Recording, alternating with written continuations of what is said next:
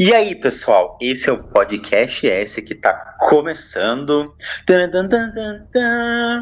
E a gente vai falar hoje sobre o livro Abandono da trilogia A Ruína de uma Era, escrita em conjunto com Vinícius Kraus Penhar e Christian Abreu de Quevedo, esse que vos fala. Aqui no podcast S, a gente pede que você fale nossas mídias sociais aí, do Instagram, Impérios Underline Sagrados, do nosso blog do Mídio, que também é nosso site, impériosagrados.com.br, né? Do nosso OnlyFans, não, pera, gente, não tem OnlyFans da tá? Se tiver, mentira. Então, não existe negócio do OnlyFans, mas não é uma ideia. No podcast de hoje, a trilogia Ruína de uma Era começa a ser desvendada, desbravada. Mas eu não estou aqui só, nem sozinho, nem em solidão. Pelo contrário, estou muito bem acompanhado com Damares Lins. Olá, Damares. Oi, Cris, tudo bem? Muito obrigada pelo convite de participar aqui de mais um episódio, mais um podcast da IS de falar desse livro incrível que é O Abandono. Yeah. E oi, Luciano. Fala, Cris. Prazer estar aqui. E aí, é, o pessoal que está nos escutando, assim, ó, esse pessoal não está dando oi para vocês aí. O que, que vocês têm a dizer para o nosso público? Pessoal, vocês estão hoje aqui prestes a conhecer uma baita de uma aventura e a gente quer transportar vocês por alguns minutinhos aí para essa aventura que é o abandono e toda a trilogia que vocês vão acompanhar nos próximos episódios também de A Ruína de uma Era. Então se preparem, se tiverem uma pipoquinha já junta aí também, porque é melhor do que qualquer muita série aí. A gente vai ganhar da Netflix hoje aqui, hein, Cris? Não tem uma propaganda melhor que essa, né, para eu fazer agora. Mas é isso, é um é um baita de um livro aí que a gente está prestes a comentar sobre. E com certeza a trilogia só melhora daqui para frente, mas vamos do começo, né? Esse baita livro o abandono. Então, para a gente começar a destrinchar o assunto, fazer a desova, que diria nosso amigo Jack o Estripador, é, Damares, começa aí para a gente falar um pouquinho da sinopse para o povo. Vai lá. Tá bom, eu vou ler então aqui uma parte da sinopse. Uhum. Daira nos conta logo na abertura que tudo o que ela viu e ouviu foi uma mentira.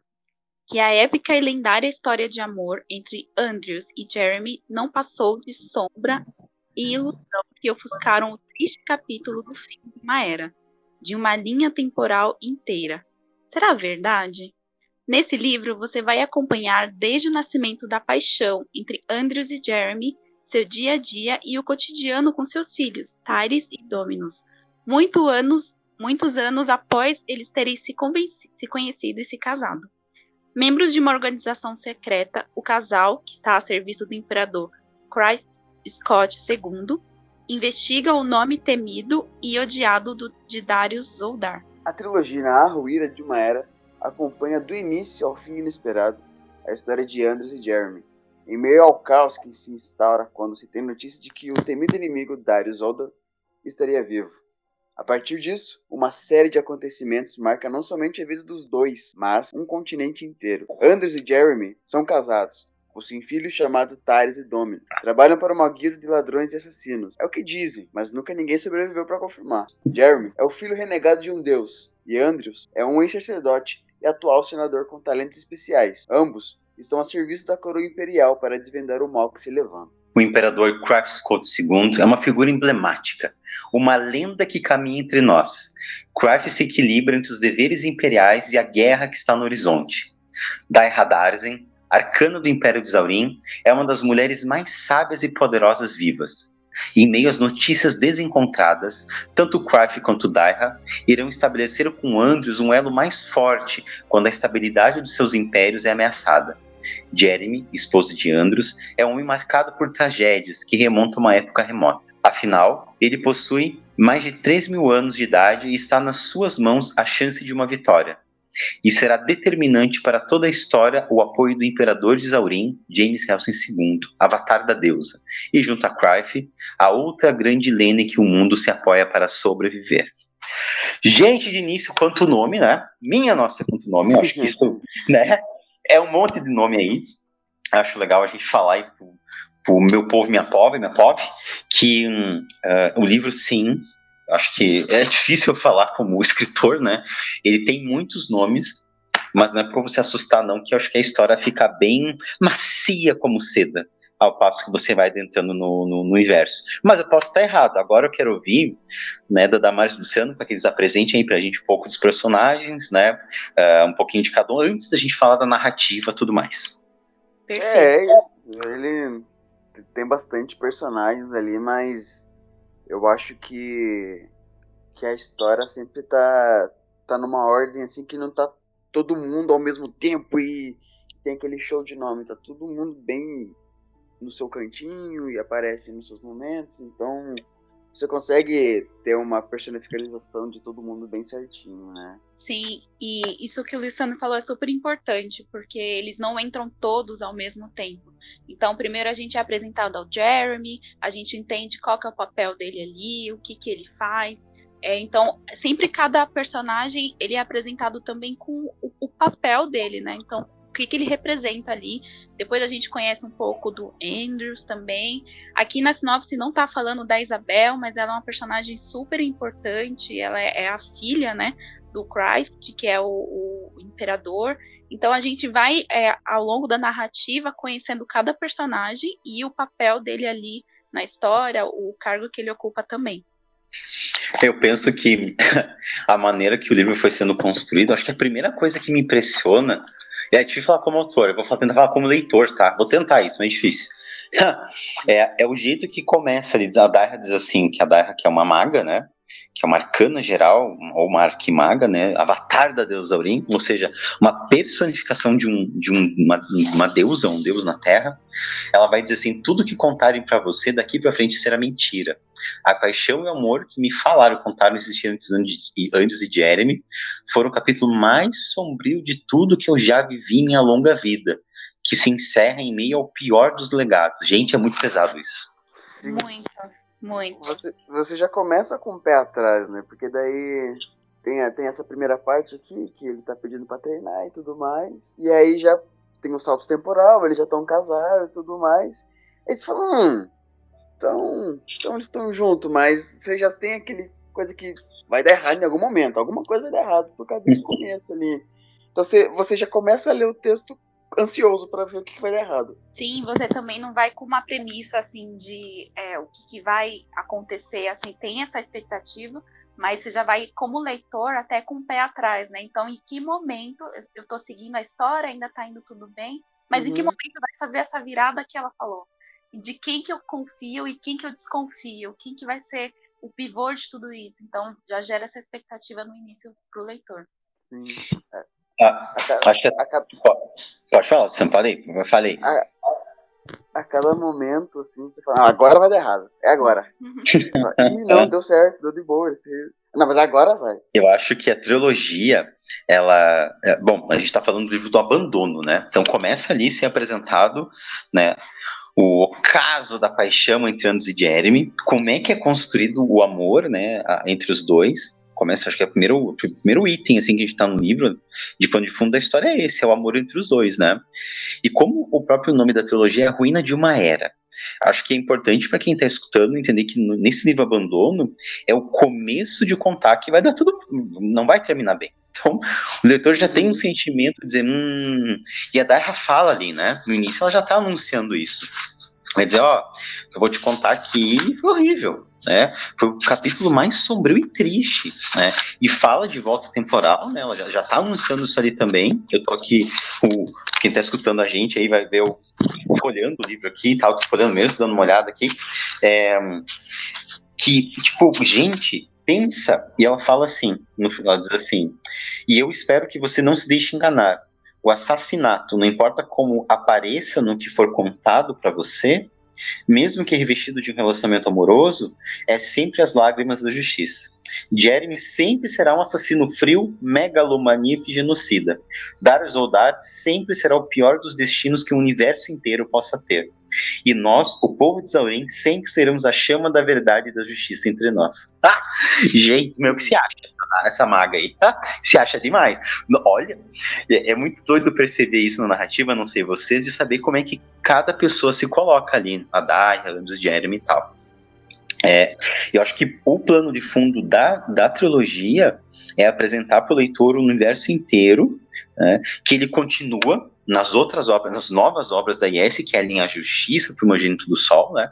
Só que não é a mesma linha temporal. Isso acho que é importante, é muito legal, até para o leitor poder comparar e dizer, pera, então foi resetado tudo? Não sei, aí vai ter que ler a linhagem e o primogênito para poder entender, entender bem o que, que aconteceu. Né?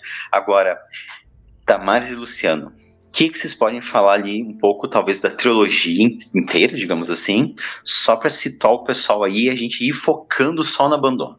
Perfeito. É, então, o livro ele começa, né, como você já contou um pouquinho, Cris, a gente, o, o, o centro, o foco, o foco dele é o relacionamento entre o Andrews e o Jeremy. E ao, em volta deles vai acontecendo vários acontecimentos, vários eventos, e eles vão orquestrando isso ali em conjunto.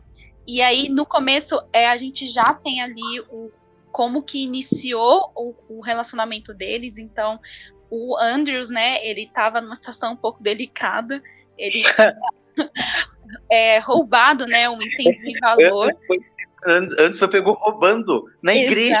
Exato, na igreja. E o importante disso, ele não era qualquer pessoa, né? Ele era ali o, o sacerdote, né? Então ele era a última pessoa que poderia fazer isso. e estava ali de frente com a Isabel, né, que é a, a, a filha do imperador. Uhum. E eu estava ali para cumprir uma ordem do pai dela, né? Então, Jeremy, ou, ou melhor dizendo, Andrews, você é um caso perdido. Jeremy está aqui como seu novo tutor, seu mestre, a pessoa que vai te ajudar a te colocar aí na linha. Até tudo isso nesse, nesse, nesse, a gente pensar, tá, é uma regeneração de um jovem, né? Hum. Ok, só que tem um detalhe, o Jeremy, ele não é uma pessoa muito amável. Então, ele não estava muito afim de cumprir essa missão, né, de ajudar ali o, o Andrews, de treinar ele. Só que a escolha dele foi muito perspicaz por parte do imperador. E eu acho que nesse momento é importante, né? Porque o Andrews, embora ele tenha cometido isso, e no, no, primeiro livro, no Abandono, a gente ainda não tem um foco totalmente no Andrews. Então, é, não é dito o porquê, quais foram as motivações dele para fazer isso. A gente entende em um determinado parte do livro um pouco sobre as origens dele, né? Eu não vou dar spoilers aqui, mas a gente entende um pouco de onde ele veio. É, para tentar justificar talvez, ou entender mesmo é, o, o que, que, levou ele a fazer isso, a roubar né, esse item. Mas o, o, eu entendo que a escolha pelo Jeremy para treinar o Andrews é, e desenvolvê-lo, a escolha disso por parte do imperador mostrava que ele não enxergava ele como um caso perdido mesmo. Pelo contrário, ele via um potencial no Andrews porque escolheu a melhor pessoa para fazer isso, né? O, ele era muito, ele era especialista, ele era um dos maiores ali da época, então ele era a pessoa ideal para transformar o Andrews em uma, um, uma pessoa incrível mesmo, assim, e bem treinada ali, que viesse no futuro a servir aos interesses ali do, do Império. E aí tem uma hostilidade que a gente sente ali no comecinho entre os dois, mas com, aquele, com aquela pontinha como leitor, você já sente que, olha, eles vão se dar muito bem. Isso aqui é, é o, tudo que começa assim se segue, então já te anima para ali acompanhar a história deles. É, é bem isso que a Damares falou ali desse, desse, desse início deles ali de ah, eles não se dão. O Jerry mesmo mata o Andrews, assim, né? Ele lança uma facada nos seus peitos. E daí eu, é, lendo, já, já fiquei, hum, tem, tem a carinha de que é, eles vão se dar bem. Tem a carinha de que vão, vão se gostar aí. Só que me foi pego de surpresa, porque eu achei que seria um pouco cronológico aqui. Sairia dessa primeira parte e iria para eles começando, mas já pula, eles já estão casados. Eu achei isso muito bom, assim, saiu um pouco do padrão, né? Eu achei, eu li esse começo e falei, ah, então agora vai começar eles ah, vai começar os treinamentos, o, o Jerry todo lá, ah, meu Deus, ele é um saco, não sei o que lá.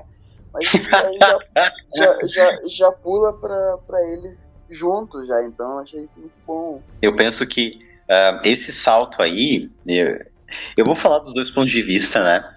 É, é importante para justamente sair desse padrão, mas também funcionar como uma maneira do leitor dizer, pera, o que que aconteceu? Nesse como, uhum. como é que eles casaram? Né? E mais do que isso, né? Eles têm filhos. Sim, sim. Né? Jeremy concebeu duas crianças dele, então, de, de, dentro dele, literalmente, né? Então, assim, são muitas questões que ficam em aberto. Que, quer dizer, me parece que talvez o centro não seja responder isso, né? Seja aquilo é, é, imaginar, é claro, e se perguntar. No meu caso, né? De se perguntar por quê? Porque eu jogo com o Jeremy na mesa, na mesa do Impérios Sagrados. Hoje bem menos, né? Devido ao Jeremy não estar tá muito mais engatilhado em batalha, guerra e tal. Afinal, ter filho dá trabalho, gente. Ter filho dá trabalho, gente. Não importa se é né, nesse plano da Terra ou no universo Impérios Sagrados. Olha, não é fácil, né?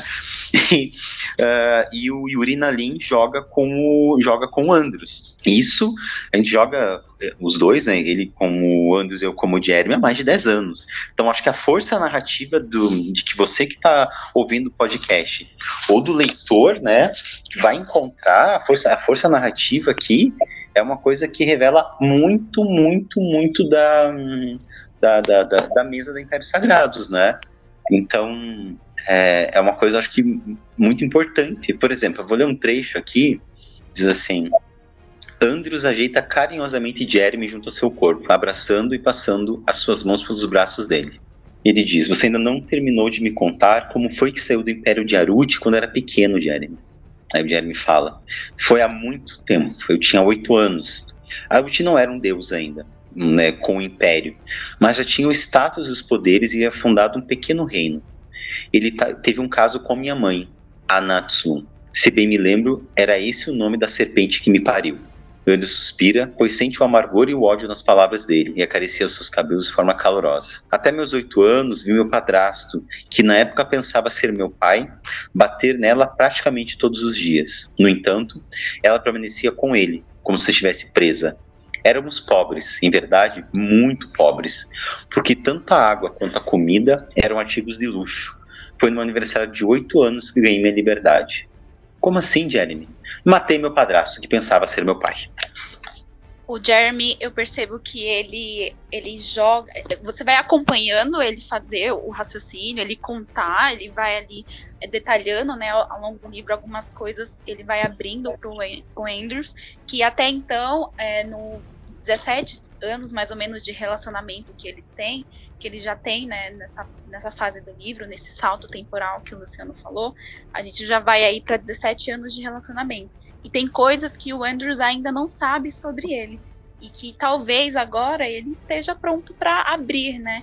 Eu acho que isso é muito importante, porque é, mostra que eles se amam, eles se conhecem muito bem, mas às vezes tem é, partes sombrias, por assim dizer, da nossa vida e que revelam uma, fa uma face de nós mesmos que talvez em algum, demora um pouco mais de tempo para se abrir, né? Para você é, estar pronto para mostrar isso para outras pessoas. E isso aconteceu, no caso com Andrews e com Jeremy, com o tempo, com essa base que eles foram construindo aí do relacionamento deles. Então, é muito legal acompanhar essas descobertas junto com Andrews. E a forma que o Jeremy faz isso também, às vezes ele tá no tom muito passivo, contando ali o que aconteceu na vida dele, e do nada ele fala: Matei meu pai, matei minha mãe. E você toma aquele susto: Como assim você matou? você fez isso?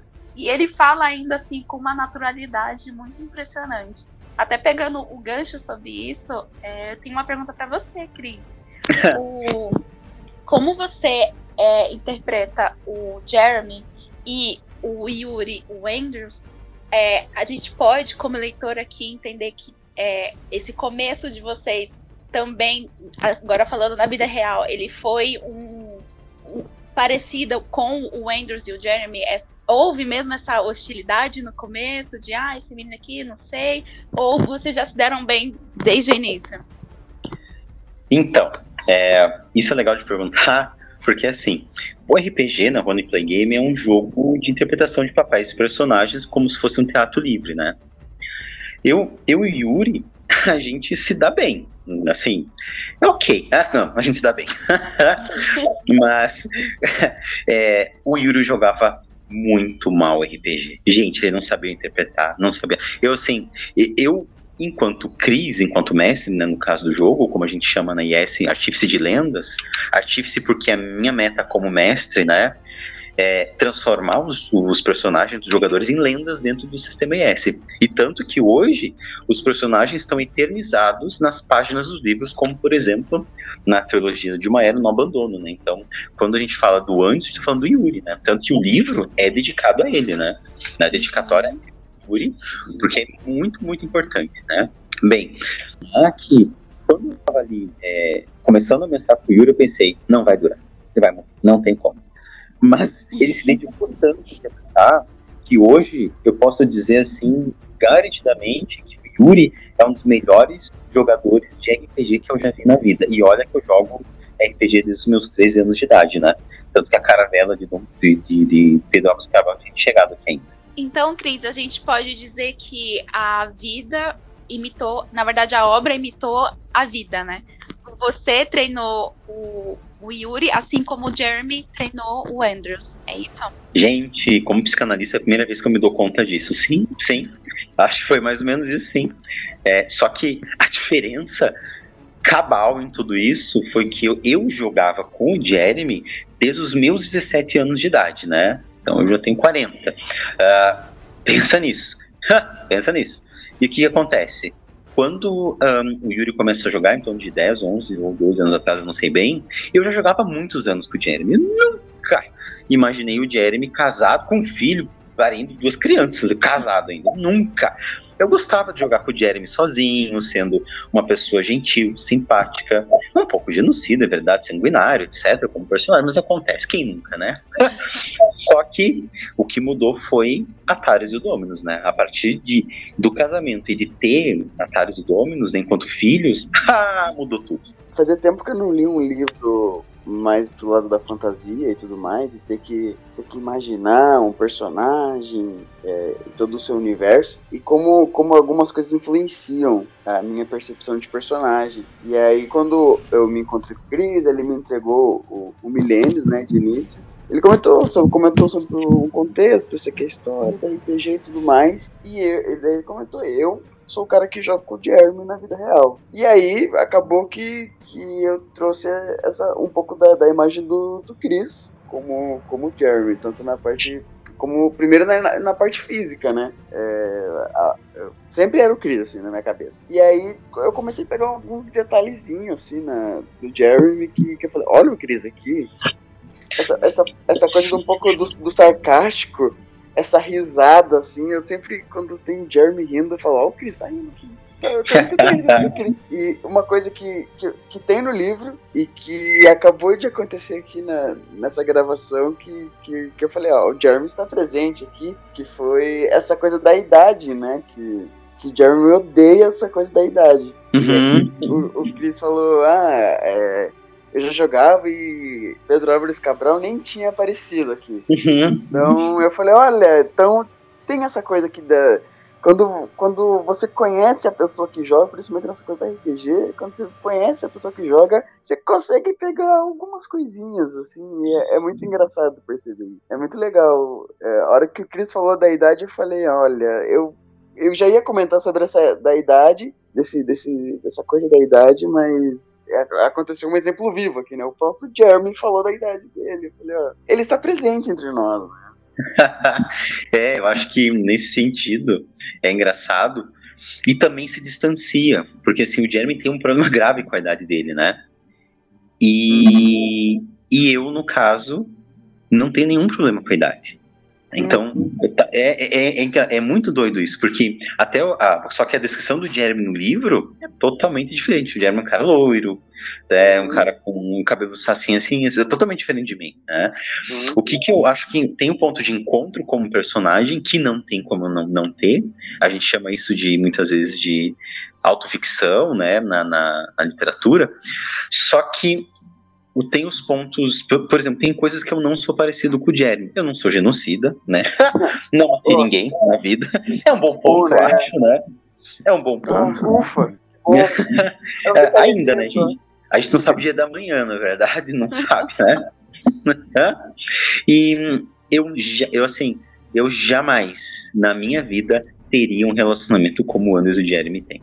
Nunca! Mas nunca, nunca, nunca, nunca. Não é uma coisa que eu teria. Não sou eu, não tem nada a ver comigo. Nada a ver comigo, né? E talvez foi por isso que foi tão difícil eu, quando estava jogando com o Jeremy, para essa parte.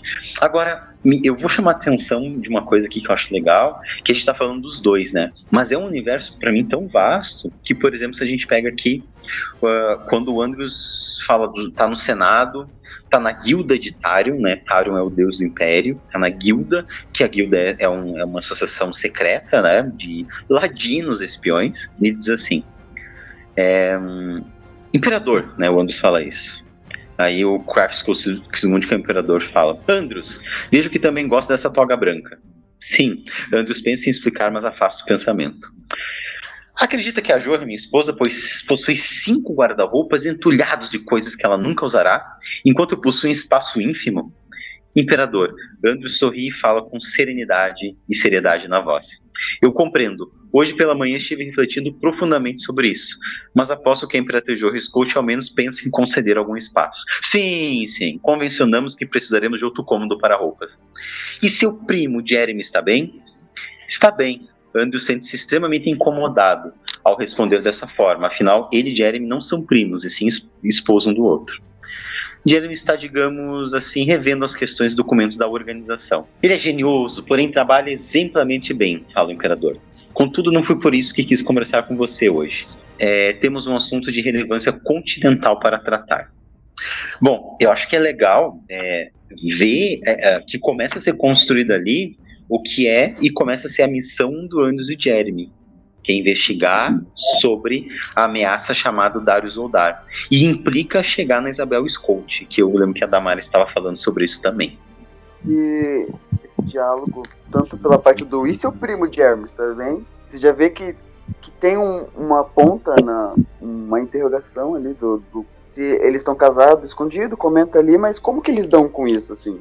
Você não sabe, e aí esse cara vem. E seu primo, está bem? Ah, conta uma coisa diferente, então você já fica pensando em como que eles escondem isso para as outras pessoas e tudo mais. E essa parte do que dá essa introdução a, ao que eles vão ter que fazer mesmo, né? Então é, é um primeiro diálogo contra a pessoa que, que, que, traz muita informação e muita coisa que vai ser dialogada na frente, mais para frente e tudo mais.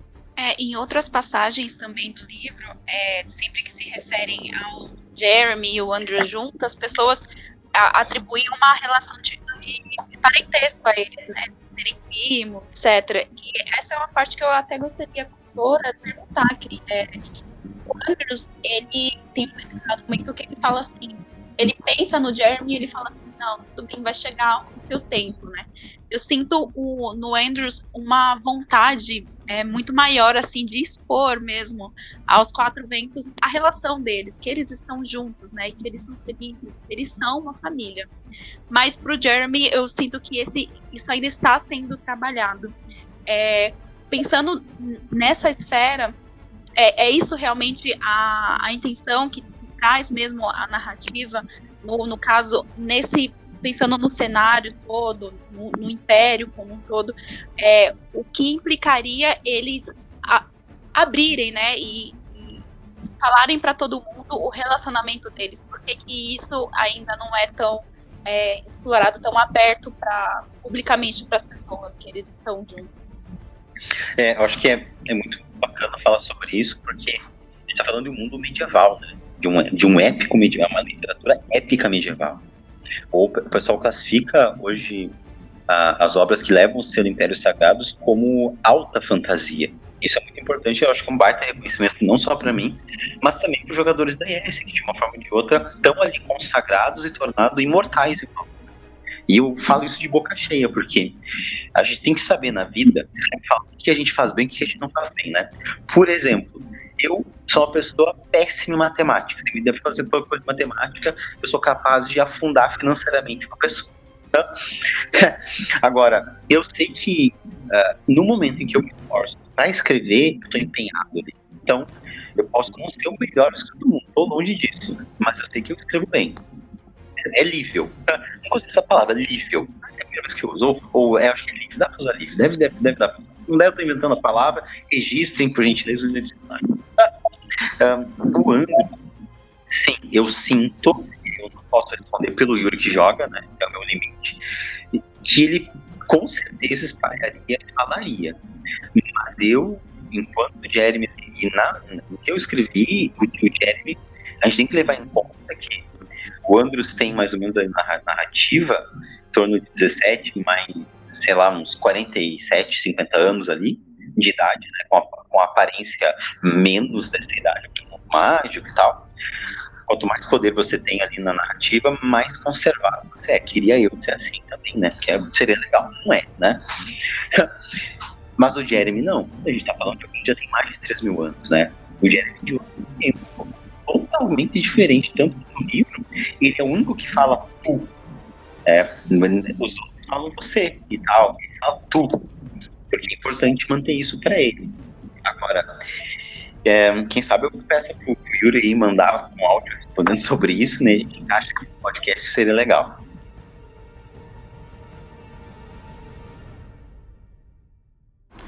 E aí pessoal, como vai?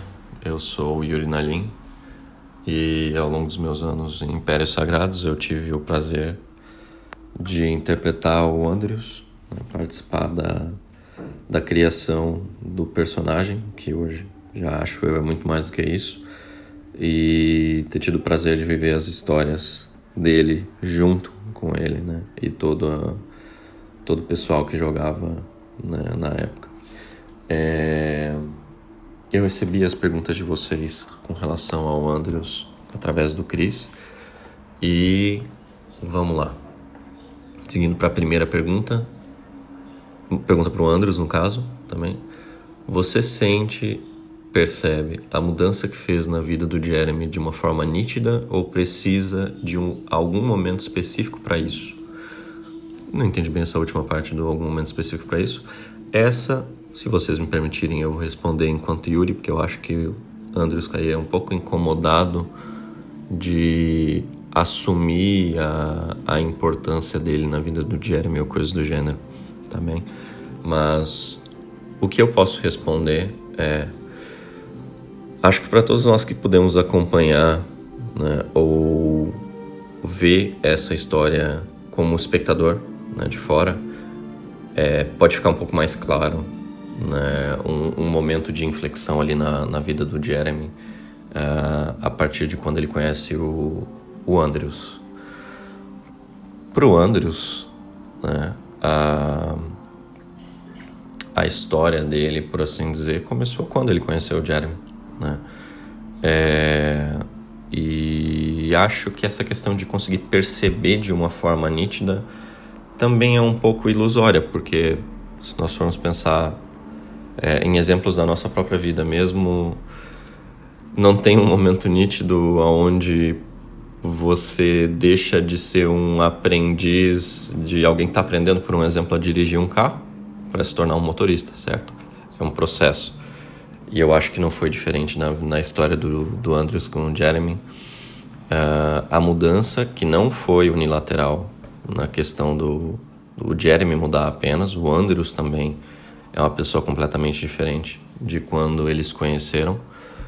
É... Isso foi tudo muito orgânico e aconteceu com o tempo, né? Então eu acho que é, é, não houve um momento específico e essas mudanças vieram não de um esforço é, deliberado, mas de da vida, né? Dessa interação entre duas pessoas muito diferentes. Né? Vamos lá.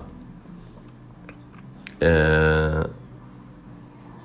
Como eu respondi essa primeira, eu vou passar para a última pergunta que também é para mim, que daí eu deixo o Andrews tomar conta para as próximas, combinado? Uh... Pergunta é: Como é ter seu personagem de alguma forma imortalizado nos livros? É, essa é um pouco difícil de responder, até eu diria, né? Uh, assim, sem dúvida nenhuma, eu sinto muito orgulho de ver o Andrews nas páginas dos livros de Impérios Sagrados. É... Sentiria o mesmo tivesse sido eu quem escrevia os livros, né?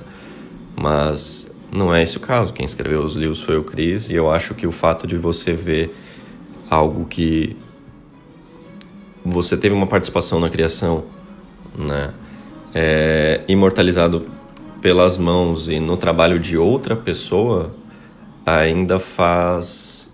É, deixa uma sensação de, de, de mérito, poderia dizer, né? Apesar que não no sentido de achar que eu mereça ou coisa assim, mas né, dá gosto de ver que a, a, essa história é, é apreciada por mais pessoas que não só eu, né? E eu diria que essa para mim é, é uma esse para mim é o maior valor na questão de outras pessoas apreciarem.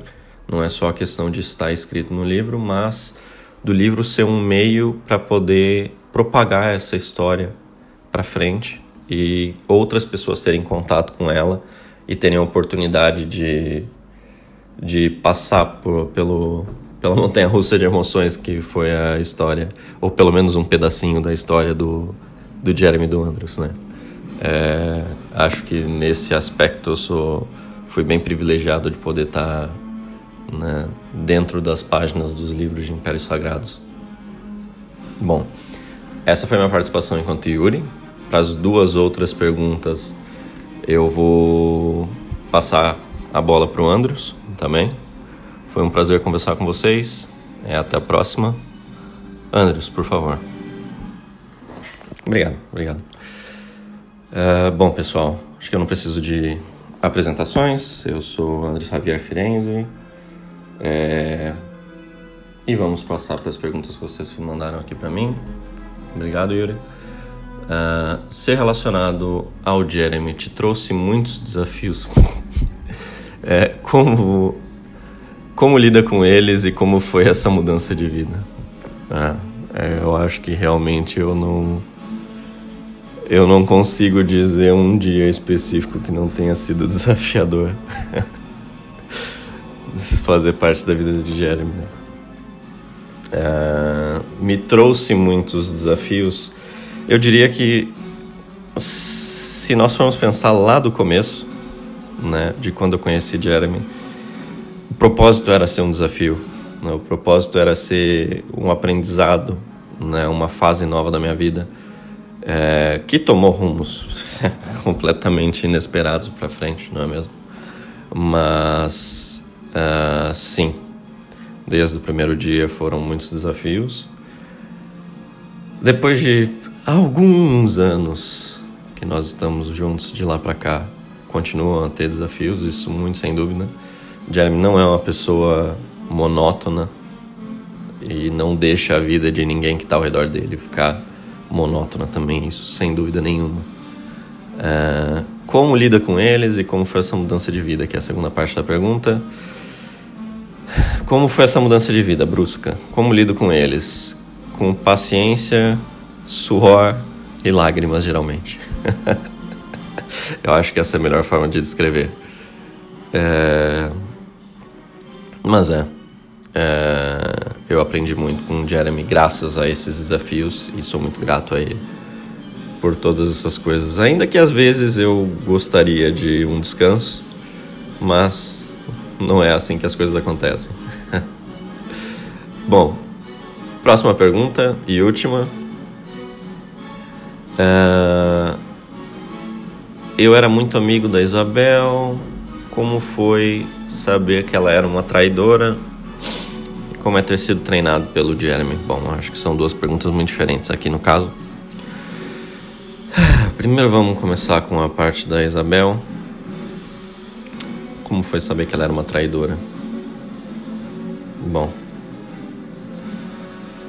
Uh, essa pergunta é um pouco uma pedra no sapato, é um pouco incômoda. Porque eu acho que é para qualquer pessoa que tem que responder como que é passar por uma traição de alguém que você confia, não é mesmo? É... A Isabel era alguém que eu teria colocado minha vida nas mãos dela sem pensar duas vezes. Nós éramos mesmo muito próximos. Uh, e. E foi bem chocante, na verdade. Eu realmente não esperava o que aconteceu. Não vi isso chegando de qualquer forma e. Assim. Ela é a última pessoa que eu esperava que tivesse envolvida naquilo tudo que aconteceu. Mas foram esses os fatos. Ela fez o que ela fez, por razões que ela tinha dela para fazer. E eu sinto muito que essas coisas tenham acontecido dessa forma, mas aconteceram. E é isso. Hoje em dia já está no passado. Eu sou grato a tudo que a Isabel, aos momentos bons que eu compartilhei com ela. Mas também grato de ter visto que havia algo ali por trás que foi bom ter se encerrado quando se encerrou. E é isso. E aí, agora a segunda parte da pergunta, que é outra pergunta não relacionada e agora sim a última pergunta a responder.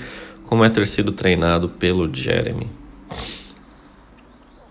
Acho que eu já falei um pouquinho a respeito disso no na, na primeira pergunta que eu respondi, né? Como é ter sido treinado pelo Jeremy? Foi um processo difícil, sem dúvida.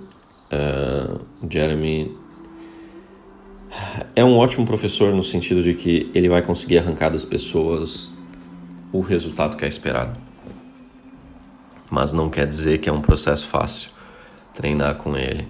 Ele é extremamente rígido, né, com relação à a, a prática, com relação a, a, ao esforço de todas as partes envolvidas. É, e, e nunca deixou de ser. Né? O tempo com ele nunca deixou de ser um grande treinamento de coisas que eu nem imaginava que eu iria aprender ao longo da vida e, e continuo aprendendo, né? E por isso eu disse, é, é, o convívio com ele é desafiador no dia a dia e se fosse falar apenas de Jeremy enquanto pessoa né, e treinador, por assim dizer, extremamente recompensador nesse sentido de que tudo que eu aprendi com ele e o que eu levo para minha vida dessa relação do lado mais profissional é, são coisas que eu não teria aprendido de jeito nenhum com nenhuma outra pessoa. Né? O Jeremy é único no, no que ele sabe fazer. E isso tudo é muito claro quando, quando nós estamos trabalhando né, ou treinando. E já no âmbito pessoal, é, também, também eu aprendi com o Jeremy muitas coisas que eu não esperava, né? Mas eu acho que isso é o que a gente chama de amadurecer. Nós passamos juntos por muitas coisas que me mudaram e que hoje eu tenho uma visão de vida muito diferente de quando nós nos conhecemos da primeira vez. Bom, é isso. É, me desculpem se as respostas foram muito breves, se não alcançaram o que vocês estavam querendo. Bom, se for esse o caso, eu fico aguardando as perguntas as próximas perguntas em uma próxima ocasião, né? É... E para já é isso. É, eu agradeço muito o interesse de vocês. Espero que vocês apreciem muito as histórias que nós compartilhamos. E é isso. Um abraço a todos. Até falando sobre a questão da idade deles também, o o Jeremy tem mais de 3 mil anos e o Jeremy é, não fala a idade dele, mas ele é, a gente vê que ele é bem mais jovem ali do que o, o Andrews, do que o Jeremy. E em várias, várias partes da narrativa, quando vai descrevê-los, né, é sempre usada a palavra aparente. Então, ele aparenta ter 17 anos quando eles conheceram, ele aparenta ter é, tanta idade. Então, como que no caso do Jeremy, que ele tem mais de 3 mil anos, mas ele aparenta, ele tem uma, uma aparência assim de até 30 anos no máximo, isso é atribuído por, pela origem dele, por ele ser ali um filho de um deus?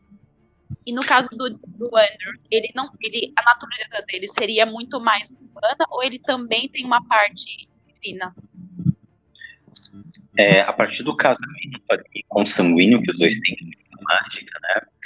O, o Andrews compartilha, dos, digamos assim, maiores atributos do Jeremy. Então, ele compartilha a divindade, porque o Andrews também é um deus, né, encarnado, digamos assim, e compartilha de outros, acho que a, a, agilidade do Jeremy, eu não me recordo exatamente o que é, mas acho que é mais ou menos isso. É, no livro não é contado bem assim, porque não, não acaba não sendo importante, né? Isso já é esta narrativa, digamos assim, né? Mas o fato é que, ao compartilhar isso, o Andros, ele, obviamente, vai ficando mais forte até ao longo da narrativa. A gente vê que ele vai ganhando mais corpo na narrativa enquanto personagem, né? E também uma certa leveza, porque eu acho que é isso que diferencia os dois. Jeremy é uma pessoa extremamente pesada. Pra mim, Jeremy, na psicanálise, tem um histérico. Nossa, insuportável. insuportável. Jamais conviveria com uma pessoa assim. Gente, não convivo com Jeremy. Não, não, dá, não dá. Mas o, o ele consegue fazer uma leveza pra narrativa que sem ele não seria possível. Nossa, eu jamais escreveria algo assim, né? E aí, tá falando do Andrews e das outras amizades, como a Isabel Scott, que é filha do imperador, né? que eu acho que é legal falar sobre isso também. A questão da parte divina, eles compartilham por causa da ligação consanguínea, né? O que, que eu penso? Só que o Andros, ele torna tudo muito mais leve. Eu, pelo menos, eu percebo isso no livro, que enquanto o Jeremy tem aí três mil e tantos anos, filho renegado de um deus, é só olhar para a vida dele que é desgraça após a desgraça, né? Como é que ele vai ser diferente, né? É, o Jeremy, ele não tem. Ele, se vocês notarem, o Jeremy não tem humor. O Jeremy quase não ri. Ele não ri assim. Você não encontra isso na narrativa, né? Você encontra coisa pesada. Ele não consegue tornar os assuntos leves, né? Tem alguns momentos né, que eu dou risada, por exemplo, assim. Imagine só, gente, os dois estão numa missão investigando uma coisa séria, né? Sobre ver se o primo do imperador traiu ou não o império. Aí o Andrews para e diz assim: Andrews fala mentalmente para Jeremy: Jeremy, eu ronco. Faz uma expressão muito séria. Não, se você roncasse, eu já teria tirado sua traqueia fora ou cortado sua língua. Que tipo de pergunta é essa no meio de uma missão? Andrews diz, ué, é o tipo de pergunta que se faz pro marido quando ele está rombando a escrivaninha do governador provincial, enquanto ele dorme e ronca como um mamute. Credo. Eu acho que o que mais deu humor do, do Jeremy nessa, nessa, nesse acontecimento ainda que, ele tá, que eles estão vigiando ali é que no final ele vai lá e mata o, o Andrews. Ele vai lá e dá uma facada Sim. nele. Então. Eu acho que ele mata, ele mata o, o, o, o, governador. Mas ele dá uma facada no Andrews também, não dá? Ah, é verdade! É. Eu sinto que um pouco do, do humor do Jeremy tá nessas coisas um pouco trágicas, assim, e tal. Tanto que nessa mesma cena que eles estão vigiando ali, e eu, eu entendi assim como se fosse um. Pronto, terminamos aqui, vou te dar uma facada e se arruma que a gente precisa ir embora. Eu, eu senti como um pouco do, do alívio cômico da, dessa cena, que ela é um pouco meio tensa e tudo mais, aí tem essa parte do ronco, e aí tem essa facada, e, e aí, tipo, eu sinto um pouco do humor do Jeremy nessas coisas mais pesadas, assim, tipo, como se fosse um humor, trazendo para nossa realidade um humor ácido, assim, digamos assim. Então, eu sinto essa cena como um alívio cômico pro, pro Jeremy, né? No caso dele é bem específico, mas eu sinto um pouco disso. Eu tenho uma pergunta para vocês, ha! que é assim: como é que vocês veem, né? Um, uh, a, o Andrews, né, e a Isabel Scout, a filha do imperador, né? E, e também, assim, vou jogar para vocês um monte de coisa que eu acho que é legal para quem tá ouvindo a gente, né, saber de um monte de personagem, como a Isabel Scout e tal, que eles estão investigando a questão do, da volta ou não desse Darius ou Dar. Quero saber o que, que vocês acham desse tal de Darius, né? E, do, e da relação ali também de que começa a aparecer na literatura ali um pouquinho sobre o Império de Zaurin, né? Que seria esse império deles ali, né, de, de, de acordos e tal, que é o império vizinho de, deles, né. Aparece quase nada, mas é um pouquinho. E também sobre o Ataris e o Dominus. Agora, se vocês se perguntem. Então, eu acho que o prelúdio, quando fala é, do começo ali da aquela cena, né, do Andrews sendo apresentado pro Jeremy e a Isabel dando uma ordem pro Jeremy cuidar dele, né, é, o treiná-lo. Eu acho que ali é bem bacana pra gente entender um pouco a relação do, da Isabel com o Andrews, como que começou. Porque ao, ao longo da, da, narrativa a gente vai entendendo que eles têm uma amizade ali de muito respeito, é, de até mesmo de, de parceria ali também. E eles passam um tempão sem se ver, então desde o, esse início ali do que é narrado no prelúdio até esse salto temporal aí de 17 anos, eles não se veem mais, depois eles se reencontram. E ainda assim, nesse reencontro a gente sente que a amizade deles continua a mesma. Por isso que conforme o Andrews ele vai investigando ali o que, que aconteceu, é, ele vai investigando se houve uma traição mesmo ou não, ele e o Jeremy, quando ele descobre que houve, né, a, que a Isabel, na verdade, ela está ali envolvida, é, um, ele, é com muito pesar que ele acata a ordem que o imperador, que é o pai dela, dá ali de, de matá-la. Eu não sei, a gente pode falar spoiler, ou Cris? Não, a gente não pode. Mas, então... tô brincando, pode sim. gente, só pra avisar, tem spoiler, tá? então, é com muito pesar que ele, é, ele acaba a ordem que ele recebe do imperador e que é uma ordem que, para mim, soa assim muito, é, muito severa. Então, traiu, morreu. É, é muito duro assim mesmo e que ele acaba acatando porque até mesmo é o papel dele ali, né? É, como senador também, o, papel, o presidente do Senado, melhor dizendo. Então, ele estava numa missão e nesse momento a gente vê a luta que ele passa também, o Andrews, entre dever e o coração dele, né? Uhum. Identifiquei muito também com ele, porque tem muitos momentos na nossa vida que você simplesmente tem que fazer o que tem que ser feito, né? E não o que você gostaria. E ele faz isso com muita firmeza. E a gente nota uma introspecção também do personagem antes dele ir pra ação. Eu, eu fiquei, confesso que eu fiquei assim na dúvida: será que ele vai ceder? Será que ele vai falar, não, eu não vou fazer? Porque ele estava ali naquele conflito interno. E quando ele realmente ele toma a decisão dele e ele executa a ordem que ele recebeu, eu sinto essa firmeza ali no Andrews e ele se apresenta para mim é, como um outro, um outro personagem. Então ele tem os momentos brincalhões, o momento que ele é bem irônico, que ele quebra um pouco esse gelo aí do, do Jeremy, mas ele também ele leva muito a sério todas as atribuições dele e mostra o porquê que ele é essa figura tão imponente ali na, na narrativa e os demais personagens encaram ele com muito, com muito respeito, né? Então quando ele entra na guilda, toda vez que ele vai para lá para fazer as obrigações dele ali no Senado, todo mundo olha para ele com muito respeito, faz reverência. Então isso deixa muito claro por que, que ele tá ali, né? Que ele, ele merece realmente estar ali, porque ele tem essa, essa figura mesmo, imponente. Eu gosto muito do, do, do assim, como personagem, assim, mas como, apesar de ter tido aquele salto temporal e tudo mais, você acaba acompanhando um, uma evolução dele aqui dentro dessa, dessa primeira parte, porque você percebe que ele quer descobrir um pouco do, da história do Jeremy, mas ele também quer tirar um pouco disso, porque o Jeremy ele tem essa coisa da, da, casca grossa e tudo mais, que é uma pessoa totalmente fria, e o Anderson, é, como a, a Damari disse, ele tem um pouco mais do coração dele, assim. Então você vê que, apesar de que ele, ele além de querer conhecer um pouco sobre o Jeremy, ele quer entender como que ele consegue ser tão tão o Jeremy assim, é, uma, é, um personagem muito forte. Eu não, ainda não achei um adjetivo para ele, eu só sei falar, ele é o Jeremy. Assim. E eu, eu acho que o Andrews quer tirar muito disso também e ele vai desenvolvendo ao redor da história. Eu vou ler uma parte aqui, que é um pouco mais pro final do livro, onde o Jeremy tá num monólogo quase, apesar de estar tá falando com o Andrews, né? É um monólogo, assim, ele é, é, não sei se os leitores vão perceber, mas quando o Jeremy fala, muitas vezes, se você retirar é, o, as, a, o que o Andrews pergunta, não precisaria do Andrews, porque como se o Jeremy estivesse fazendo um monólogo, né? Tem, aqui tem uma parte, sei lá, da 125 a 100, 8h33, gente, é só o Jeremy falando. O ano está ali, tipo, né? Mas por quê? Aí o leitor vai ter que descobrir isso na narrativa, olhar e começar a olhar diferente.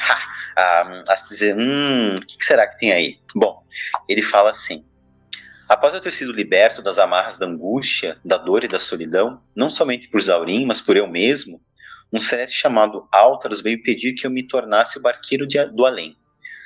Um título dado que manteria o equilíbrio no plano Rembrandt, né, que é um plano ali para as almas afogadas em desespero, que possam ter uma chance de, mesmo que demore, se liberte de si mesmas um dia. Que o Jeremy tinha ido para ali, né? Quando ele foi, foi atacar lá um local, não deu muito certo, ele acabou sendo quase morto, foi parar nesse lugar. Nenhum sacerdote ou mesmo alguém com coração bom suportaria ser um barqueiro do além nem ficar por mais do que uma hora em, uma, uh, em nessa função a qual a todo momento na dor e a desolação invadem o coração. Vejam o que ele fala ali, né? Nenhum sacerdote ou mesmo alguém com coração bom suportaria ser um barqueiro do além. Ele está se colocando na condição que ele não é bom, né? Eu aceitei essa função. Eu só tinha um motivo para que eu aceitasse isso: redimir-me.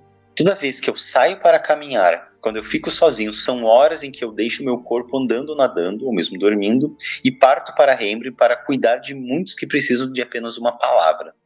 Lá estão as almas que não fizeram maldades, são os atormentados. Isso muda algo do que eu penso em geral sobre a morte? Não. Isso muda algo em meu coração quando me sinto ameaçado ou quando mato alguma das vadias que tu vai atrás. Não.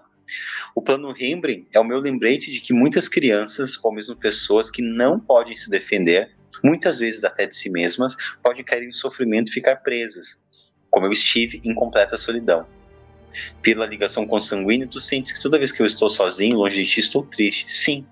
Além de saudade que sinto, meu espírito se divide e vai para o plano Rembrandt todos os dias, ao, mesmo, ao menos por uma hora, para conversar e trazer um pouco de alento àqueles que estão sofrendo.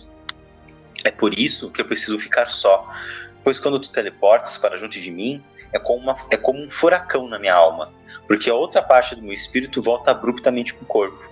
Se você relembrar os seus teleportes ao meu lado, vai notar o meu semblante e vai lembrar de algo imperceptível quase. Deve se perguntar como eu saí, como eu saí de Rembrandt após aceitar o acordo com o Celeste. Bom, o que, que eu vejo nessa, nessa parte, nesse recorte aqui de, da leitura, né? Que é, o Jeremy começa a contar para o Andrews um dos capítulos mais sombrios da história dele, né? E depois disso a gente já vai ali pro epílogo, que é o que é o que o Vinícius escreveu, que é Craft Coach, mito ou lenda o príncipe exilado, né?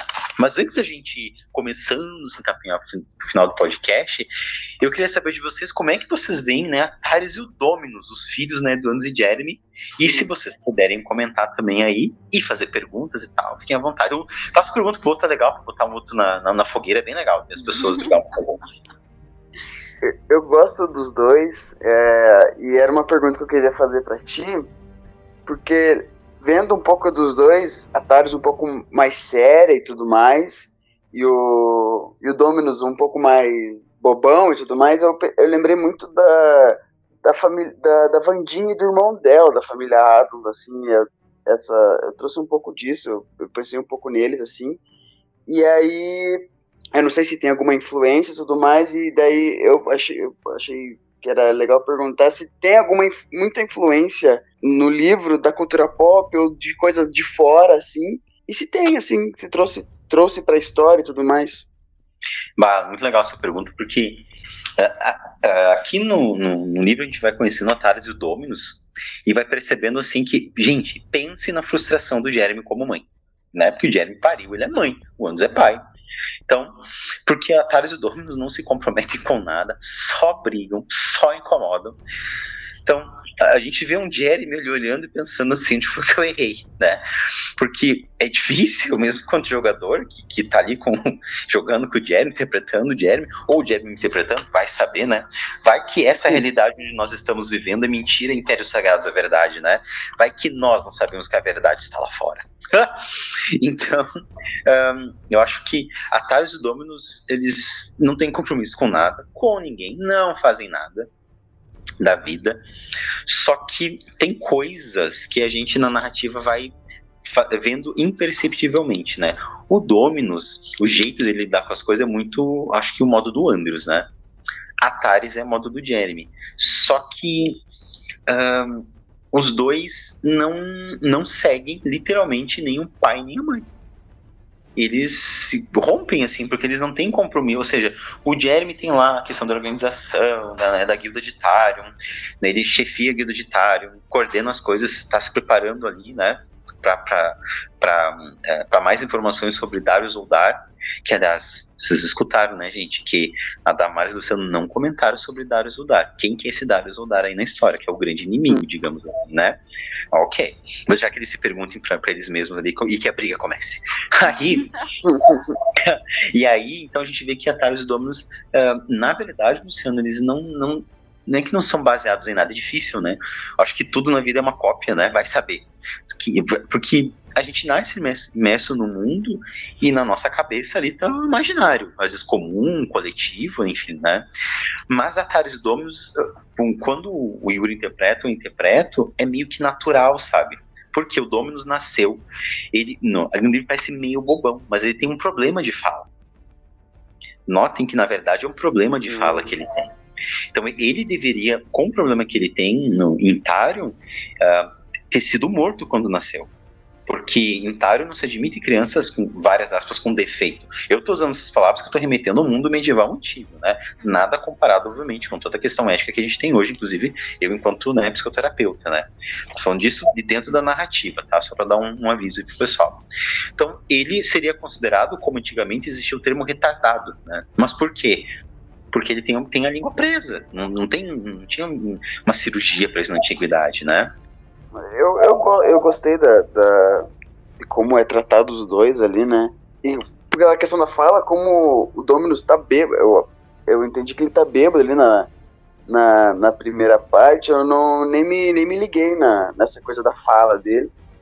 E agora você comentando até faz um pouco mais de sentido e tal. Ele continua falando daquela forma e tal. Uhum. E, e agora faz um pouco mais de sentido, assim. É os dois personagens que. Eles, eles não aparecem muito, mas as duas, as duas vezes, duas ou três vezes que eles aparecem é de uma forma importante.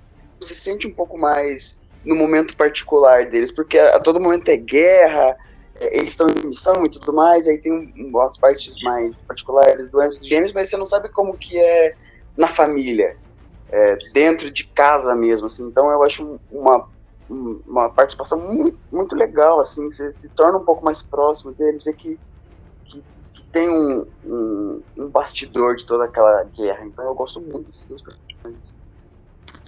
E é legal a gente ver como eles, eles também administram, né, o Anders e o Jeremy, essa dinâmica familiar. Então, isso que você fala é bem importante, Luciano, porque tem momentos que eles estão ali, o, o Andrew tem um momento que ele entra na, na, na guilda, ele tá ali com um monte de coisa importante para resolver, e aí ele recebe da, de uma das, das assistentes dele um envelope que tem ali um valor, a, a prestação de conta deles, né? É, como o Senado, o que, que ele gastou.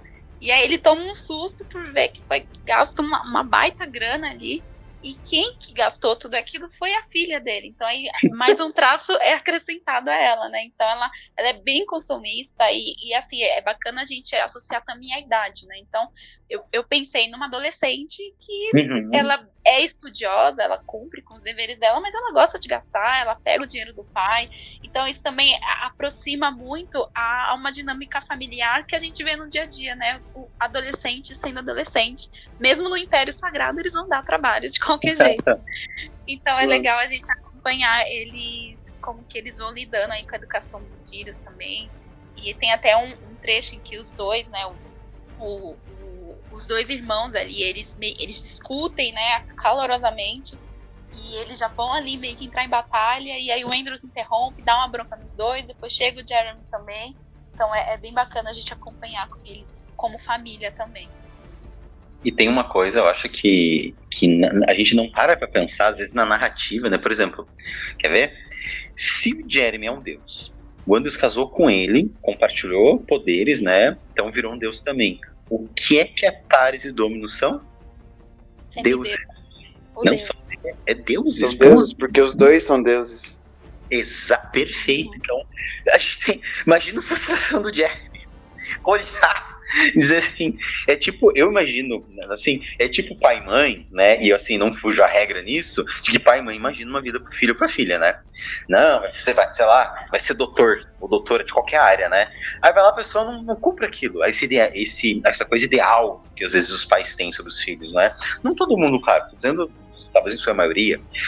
E o a Tares e Dominus não cumprem nada. Nada disso, né? Bom, gente, eu vou pedir agora que vocês é, é, façam perguntas aí um pro outro e falem um pouquinho de Darius Oldar, tá? Até pro público, público saber que eu, enquanto autor, tenho que deixar espaço pro leitor imaginar e falar o que quiser. Luciano e Damares, agora é com vocês. ah, a pergunta que, que eu faço para mim mesmo, que eu vou, que eu vou fazer pra Damares, né, é o que que, que, que espera desse tal do Darius, assim, do Zoldar, qual que você acha que é o impacto dele nessa vida toda, né? Porque ele é muito citado e tudo mais. Sim, ele é uma figura assim que assim que ele foi apresentado pelo Jeremy, até é importante contextualizar, é, o Jeremy ele estava ali no momento de desabafo com o Andrews, então tinha uma parte da vida dele que ele precisava revelar ali, contar para ele, e que até ele fala que foi a parte mais sombria, né, da vida dele. E aí nessa confissão ele fala do Darius também e, e, junta com as investigações que ambos estão fazendo a pedido do imperador, né? É, sobre uma suspeita ali de traição. E, e, em um determinado momento se liga ali a figura do, do Darius é, também com a Isabel. Então ela foi acusada de traidora porque ela o, o Darius ele já morreu há muito tempo, ele foi derrotado porque ele era uma figura maligna ali pelo o, o imperador, o Chris, e o, o Jeremy, e uma terceira pessoa também, eu só agora não lembro o nome dela. Mas James foi... II. Isso, então eles derrotaram, então assim, a partir que, que derrotou ele, né, então se estabeleceu uma paz ali no, no Império. E a, agora ele está de volta ao jogo novamente, essa figura, a partir da aliança que a, a Isabel ela, ela fez aparentemente ali com o outro reino. E quando ele volta, ele a, a, gente ainda não tem muita nesse primeiro livro muita o que, que ele vai fazer a partir de agora, né? Que, que caos que ele vai trazer, mas sim para os que já conheceram ele, como o Jeremy, por exemplo, que tem toda essa história, é, traz um temor muito forte à figura dele. Uhum. Vamos para uma era sombria de novo, né? Então, por isso que foi muito sério o que aconteceu. E, e aí a gente acaba o livro num cenário meio de caos ainda, numa guerra que está contando. E, e agora eles ainda não sabem como eles vão fazer para derrotar essa cura novamente, né, Então, eu como leitora, tô bem assim, é, na expectativa, tô bem curiosa para ver o que, que ele vai fazer e qual que foi a intenção de trazer ele de novo aqui pro jogo, né, pra, pra mesa novamente. Eu não tenho mais nada a comentar, gente. Por mim, tá tudo certo, né? Se encerramos. Gente, quero agradecer a todo mundo que está escutando nós até agora. Falar que a Ruína de uma Era está disponível para adquirir, comprar na Amazon, Submarino, todos os marketplaces. Então, você pode digitar aí A Ruína de uma Era, né, livro Um Abandono, né, trilogia Ruína de uma Era ou vai pelo nome do autor, dos autores, Christian Quevedo, Yuri Nalim, Vinícius Penhar, Caroline Pinheiro. É, e aí eu deixo para Damares, iniciando agora, darem mais recadinhos aí que eles lembrarem, só que está escutando a gente, e lembrar que nós teremos, dentro de um mês ou dois, a gravação do episódio sobre o livro Ascensão, da trilogia Ruína de uma Era. Pessoal, eu acho que aqui particularmente falando, é a primeira vez, né, que eu é, leio uma leitura assim baseada, uma, ficcional e baseada é, em jogos, né, de RPG e, e, histórias que foram interpretadas. Eu gosto muito de literatura de ficção, mas com esse tipo de literatura é a primeira vez e eu fiquei surpresa com quanto eu me identifiquei é, como leitora. Então, eu nunca, na verdade, nunca joguei na vida, é, mas ainda assim eu consegui me identificar muito com a história. É, realmente tem a capacidade de transportar você para outro universo. onde tudo é possível, onde há muitas surpresas, nada é previsível. Então, eu gostei muito da leitura e eu acredito que muitos de vocês vão se identificar ao mesmo tempo que te leva para um outro universo, está muito próximo do seu também, com problemas que são lidados, com a introspecção dos, dos personagens, os sentimentos que ele tem.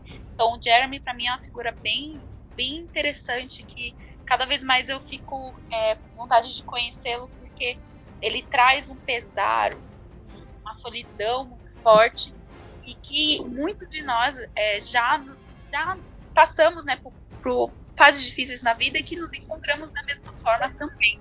E ele busca ali, não como uma figura é, de bondade, ele não se apresenta assim, né, uma pessoa boa, mas ele, ainda de uma forma ele, ele buscou, ele busca ali uma redenção. Ele, ele coloca todo momento como está sendo para ele viver e ter encontrado, após milênios de solidão, o amor né, de verdade ali e estar vivendo isso é como se os três anos, os três mil anos que ele viveu até então, é, aquilo tá com que realmente ele está vivendo agora é essa fase, né, dele com o Andrews. Então, é uma leitura que interte do começo ao fim e eu tenho certeza que vai também ao mesmo tempo não só te levar a aventurar a vários é, a, viver a emoção dessa aventura, mas também vai te acalentar pela a proximidade com os personagens e mostrar o quão eles são humanos quanto a gente. É isso, acho que a, a Damares resumiu muito bem. É, é uma experiência totalmente diferente de tudo, porque você vai querer saber quem que, que, que faz quem, da onde surgiu tal pessoa, de onde surgiu tal ideia, porque é um pouco diferente, né, de de outras ficções, porque é, esse livro não nasceu de, de só uma ideia, de, ele nasceu de todo um jogo, de todo, todo um tempo, anos jogando o RPG e tudo mais. Então ele tem todo um, uma, uma pré, um pré-livro assim que, que é muito grandioso também, muito rico de, de curiosidades e tudo mais. Então o, o livro é só, um, é só a ponta do, do iceberg gigantesco, né? Que tem todo, todo um por trás, assim. E é muito bom, é uma experiência muito boa de, de se ler, assim. E até a próxima do Ascensão aí. Ascensão de quem? De, quem? E muito ansioso aí para continuar falando sobre isso. É, vale lembrar, né, pessoal, que a gente tem um termo uh, chamado intermedialidade, né? ou seja, como é que as mídias se comunicam entre elas. E no momento em que a, a construção narrativa da mesa de jogo de RPG algo tão forte que eu quis transformar num romance, ou em vários romances no caso, é, há que se perguntar que força narrativa é essa e se ela está presente dentro da trilogia, né? Como se a trilogia comporta essa, esse mundo épico.